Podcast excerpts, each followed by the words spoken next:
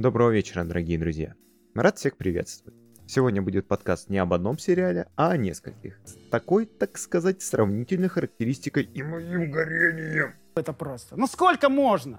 Итак, на днях с Кристиной мы посмотрели половину первого сезона детективного британского сериала «Страйк» от студии Cinemax, снимавший Банши.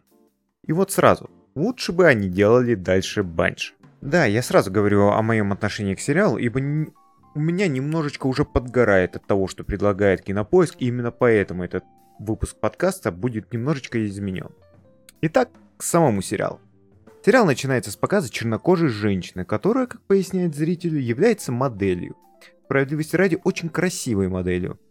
Она приезжает домой, с кем-то ссорится по телефону, одевается в домашнюю одежду и сигает с крыши насмерть. По крайней мере, так показывает зритель. Потому что это Лондон, зима Снег, Нуар, Макс Пейн.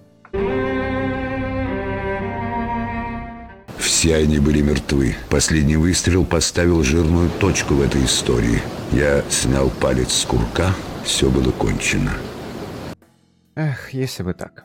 На самом деле в сериале страдает очень сильная атмосфера как самого Лондона, так и духа детектива, в отличие от того же Перри Мейсона. Далее нас знакомят с главными героями сериала, секретарем и детективом-инвалидом Кормораном Страйком. Инвалид, потому что он потерял ногу, судя по всему, на войне. Но при этом ходит нормально. Сам актер персонажа Том Берг вполне здоров, и ноги у него две. Но пока я искал эту информацию, наткнулся на статью The Sun с названием «Поразительно, что?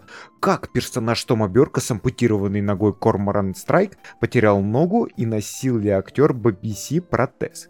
Зрители были ошеломлены детективным сериалом BBC Strike, особенно тем, как гладко были сняты сцены с ампутированной ногой Корморана Страйка. То есть серьезно? Я бы показал сцены из сериала, не будь у нас подкаст, очевидно, но клянусь вам, там нет ничего ошеломляющего, и даже более того, зачастую актер забывает, что он якобы с протезом и ходит как обычно.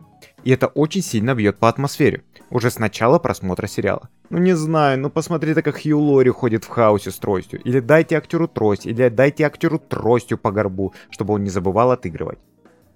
Вылечим. Вылечим смерть? Сомневаюсь. В общем, наша парочка из детектива и секретаря работает вместе и будут отыгрывать нерушимый профессиональный дуэт получше, чем эти два наркоманы Конан Дойля. Как обычно, детектив и с травмой, и с финансовыми проблемами, но тут к нему приходит сводный брат почивший, а также по совместительству друг детства самого детектива. И говорит, давай ты возьмешься за дело и расследуешь его, потому что полиция говорит о том, что это самоубийство, но у меня есть фотографии с камер видеонаблюдения, вот так вот как-то сложилось, и я очень хочу, чтобы этим делом занялся именно ты.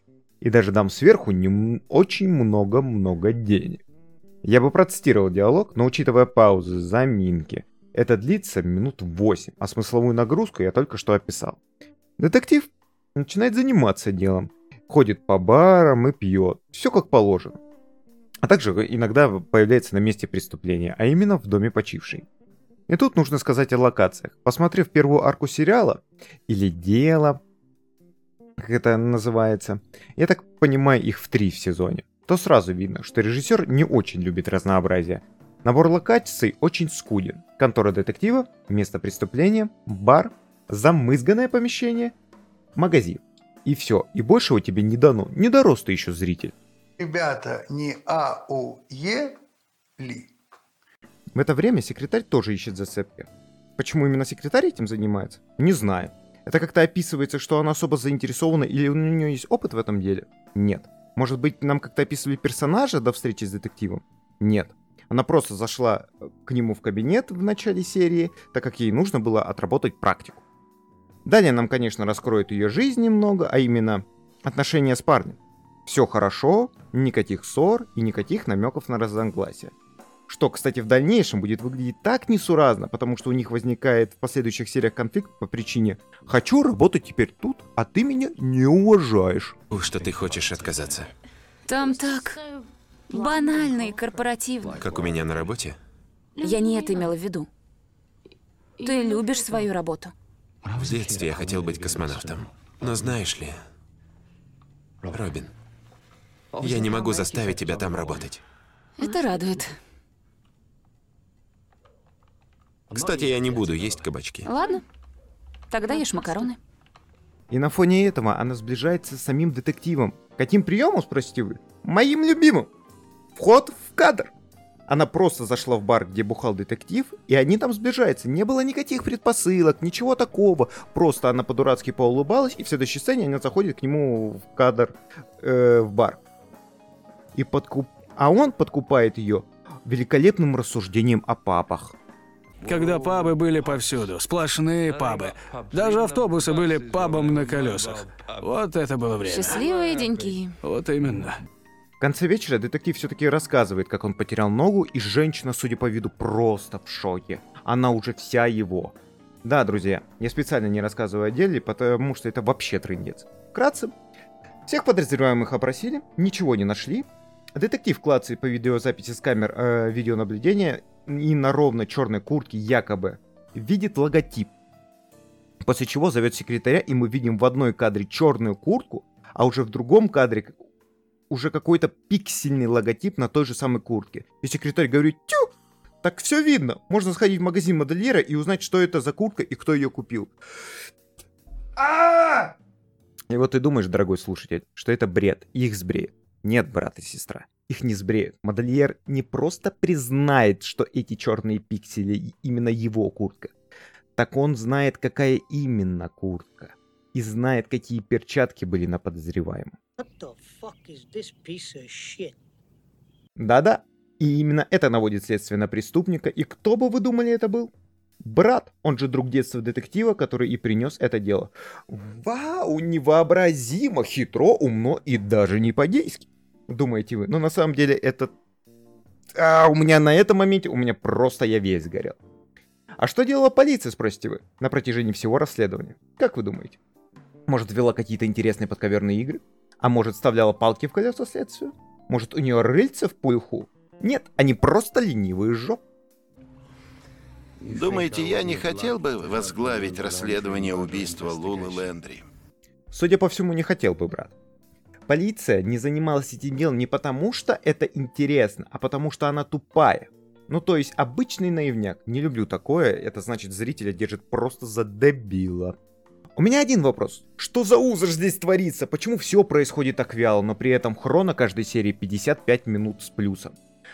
В общем, злодея вяжут, детектив расплатился с долгами и все хорошо, и герои дальше будут вместе работать. А для меня все это хорошо, потому что я больше не буду это смотреть. И да, я забыл упомянуть, что интрига в сериале на уровне детского утренника, потому что очевидный преступник — это брат сводный, который сам принес дело, и очевидное э, развитие отношений у главных героев, детектива и секретаря.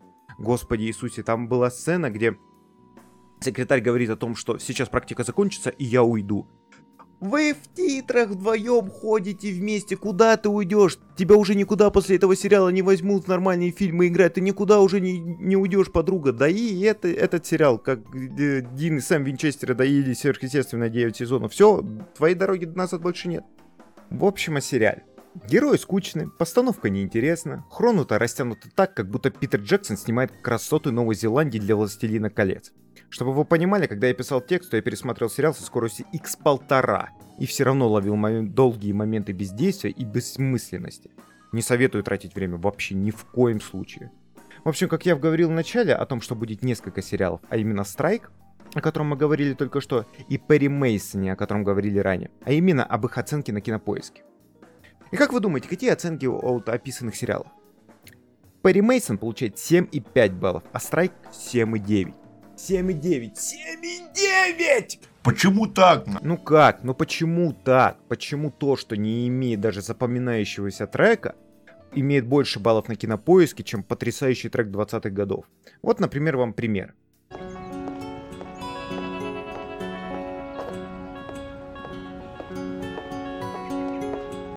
Это был Страйк. А теперь Перри Мейсон.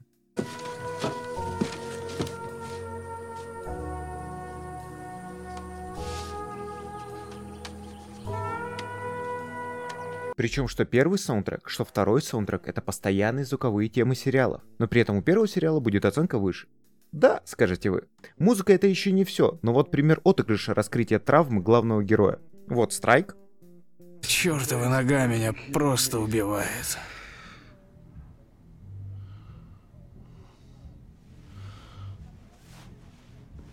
Жестокость или милосердие? У парня было оружие. Он мог пристрелить меня после взрыва. Но он посмотрел на мою ногу и просто подмигнул. А вот Перри Мейсон. Капитан! Капитан! Прости меня. Бог вам в помощь. Бог бросил меня во Франции. Да, скажете вы, у каждого свои приемы раскрытия, и каждый по-своему переживает и показывает проблемы. И я с вами соглашусь. Да, это действительно так. Но в том же страйке все показано так лениво. Такое ощущение, что сериал утвердили хроно, но потом украли часть сценария, а длительной серии оставили. И дыры в сюжете нужно было заполнять бессмысленными кадрами. Ну то есть, опять же, повторюсь, x полтора я смотрю серию, и я вижу, как она перебирает бумажки около двух минут. На x полтора вы представляете, что происходит в самом сериале? Собственно, мое недовольство выражено в том, что такая разница вложений усилий в сериалы не окупается, судя по оценкам зрителей.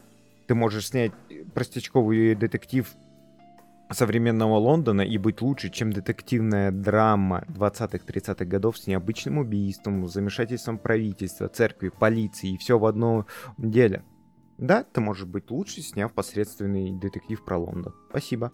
И возможно вы скажете, ну слайк, Перри Мейсон не попал в тренды. 20-е и 30-е годы мало кому интересно, а вот современный Лондон много кому интересен. Да, действительно, возможно, вы правы. Ну а как тогда попала в тренды та же инсомния от российского кинопрома? На секундочку рейтинг кинопоисков 8,3. 8,3! Но мы слышим это в самом сериале. Ты что, зловещий хочешь? Ты что, злодеешь, что ли, хочешь? Она сказала. Или как? И так везде, везде. Отвратительнейший звук. Такое ощущение, что записан на камеру телефона Nokia 3310. И так на протяжении всего сериала. Почему это не передублировать? Почему так происходит? Почему вот это получает оценку 8,3, но при этом звуковикам и актерам было плевать на свою работу? А там, где очень атмосферно ставят сцены Первой мировой войны, показывая эпоху 30-х годов целыми тоннами реквизита, отличной музыкой и отыгрышем, 7,5. Учитывая все вышесказанное, я не против российского кинематографа. Но вместо инсомнии можно посмотреть тот же Триггер. Отличный сериал с такой же темой, только там звук и картинка нормальная, а также отыгрыш персонажей и нет моего любимого Гоши Куценко. Спасибо, конечно, но твое время дал- давно ушло.